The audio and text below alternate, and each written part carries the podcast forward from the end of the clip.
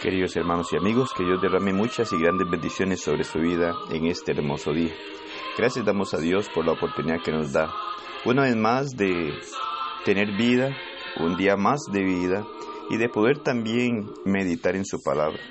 Sabemos y conocemos que Dios trata de orientarnos a través de ella, trata de guiarnos y decirnos qué es lo que debemos de hacer para poder mantener una buena relación con Él poder buscar siempre acercarnos a Él y mantener la reconciliación que nos da a través de su Hijo por medio de la obediencia cuando llegamos a obedecer el Evangelio y ponernos en sus caminos por medio del bautismo. Jeremías capítulo 17, versículos 7 y 8 nos dice, Bendito el varón que confía en Jehová, y cuya confianza es Jehová, porque será como árbol plantado junto a las aguas que junto a la corriente echará sus raíces y no verá cuando viene el calor, sino que su hoja estará verde y en el año de sequía no se fatigará ni dejará de dar fruto.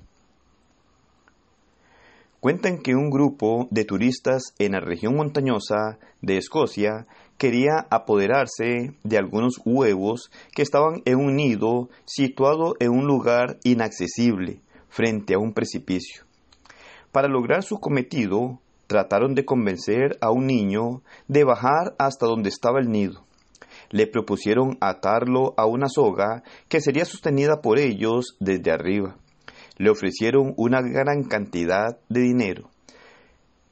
Pero como no era gente conocida, el muchacho se negó a bajar, aunque ellos le aseguraron que no pasaría nada pues ellos sostendrían firmemente la soga. Trataron de convencer al muchacho.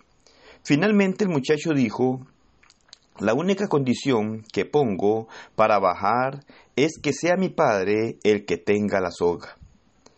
Cuando vemos esto, podemos comprender muchas cosas en cuanto a la necesidad de tener una buena relación con Dios. Cuando nosotros podemos mirar las situaciones que se presentan en nuestra vida, nos ayudan a valorar la buena relación que necesitamos tener con nuestro Dios para poder salir victoriosos y gananciosos de aquellas situaciones. Cuando vas a emprender nuevas cosas o estás en riesgo, ¿a quién acudes? ¿En quién está tu confianza? ¿Dónde has depositado tu confianza para hacer aquellas cosas? ¿Dónde has depositado tu confianza para realizar las actividades de tu vida? Para tomar las decisiones que tomas día a día. ¿En quién confías o en quién has puesto tu confianza? La gente es propensa a fallarnos. Es algo que debemos de tener muy claro. Los seres humanos somos así. Por lo que depositar nuestra confianza en los hombres es un gran error porque los hombres de una u otra manera llegamos a fallar. Muchas veces prometemos y no cumplimos. Nuestra vida no puede ponerse en manos de cualquier persona.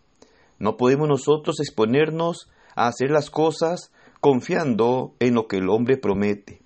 Nuestra vida, nuestros sueños, nuestras metas, nuestras familias o nuestros trabajos todo lo más valioso que tenemos debe entregársele a Dios, porque Él nunca nos va a fallar y Él estará con nosotros siempre. Es el único en quien podemos confiar, es el único que no nos da la espalda, aunque nosotros le damos la espalda a Él muchas veces. Somos nosotros los que traicionamos a nuestro Dios, no es nuestro Dios el que llega a traicionarnos. Él nos ha amado demasiado para llegar a traicionarnos. Nos ha amado tanto que dio a su Hijo para que muriera por nosotros. No quiere lo malo para nosotros, no quiere que lleguemos a una condenación, no quiere que experimentemos una eternidad en el infierno. Él hace cada día lo posible para que usted y yo podamos comprender su palabra, podamos comprender lo que Él quiere para nosotros. Y Él ha hecho podríamos decir, hasta lo imposible para rescatarnos de una condenación. Y digo hasta lo imposible porque dio a su Hijo para que muriera por nosotros en una cruz como el peor malhechor. Cuando vas a emprender algo nuevo, debes de buscar el consejo de Dios, porque por muy tentadora que sea la oferta, o por mucho que la gente quiera convencerte y te aseguren éxito, solo nuestro Padre puede sostener tu vida. Solo Dios puede bendecir tus proyectos y solo Dios puede guardarte de las malas decisiones. Es esto lo que debemos de entender y comprender en nuestra vida. Debemos de ser personas conscientes, razonar, pedirle a Dios la dirección, dejarnos ser guiado por su palabra, porque Él nos orienta a través de ella.